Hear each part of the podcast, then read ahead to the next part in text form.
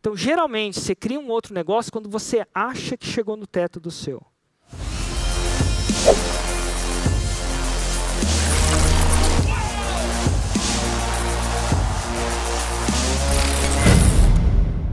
Só que as pessoas erram o teto, ó.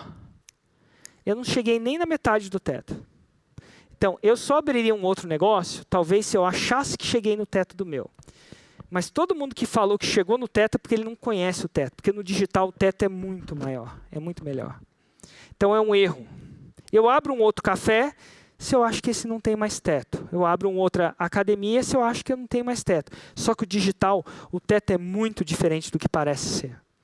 Então, às vezes, você abre outros negócios, você implode o seu. Você se torna menos competitiva, mais fraca.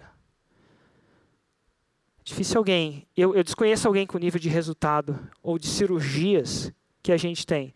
Mas eu não cheguei nesse nível tentando lançar um produto de Instagram, tentando lançar um produto de tráfego, tentando lançar. Eu ensino uma coisa muito bem feita.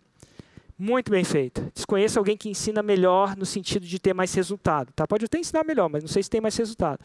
Porque o último, o meu resultado foi 300 milhões. Não meu, dos meus alunos. Catalogado. Então, desconheço alguém que tem esse nível de dado e resultado. E se tiver, ótimo. Mais pessoas. Mas eu estou no jogo.